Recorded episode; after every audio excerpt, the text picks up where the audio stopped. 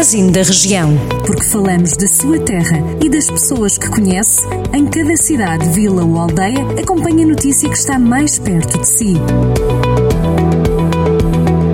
Edição de Ana Fernandes.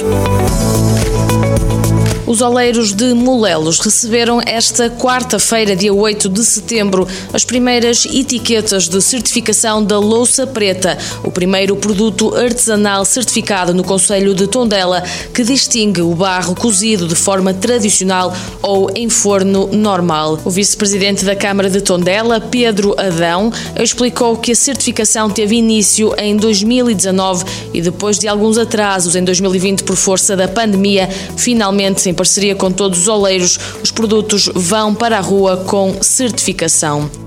As piscinas municipais de Vila Nova de Paiva reabriram esta quarta-feira ao público, anunciou a Câmara Municipal. O complexo aquático abriu esta semana para a modalidade de natação livre e a partir do dia 13 de setembro arranca a Escola Municipal de Natação e as atividades de ginástica. Segundo a autarquia, os utentes maiores de 12 anos devem apresentar certificado de vacinação ou teste negativo face à Covid-19 para poderem aceder às piscinas.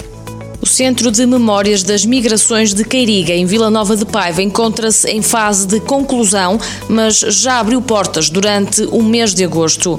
A Câmara Municipal continua a incentivar a recolha de mais arquivos para o espaço instalado na antiga escola primária de Queiriga. A presidente da autarquia, Delfina Gomes, diz que o projeto já se encontra praticamente na fase terminal. A autarca adianta que o investimento da Câmara foi de 150 mil euros para a recuperação do espaço e equipamento já adquirido.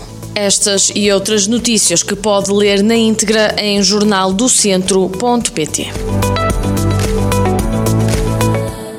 Jornal do Centro, a rádio que liga a região.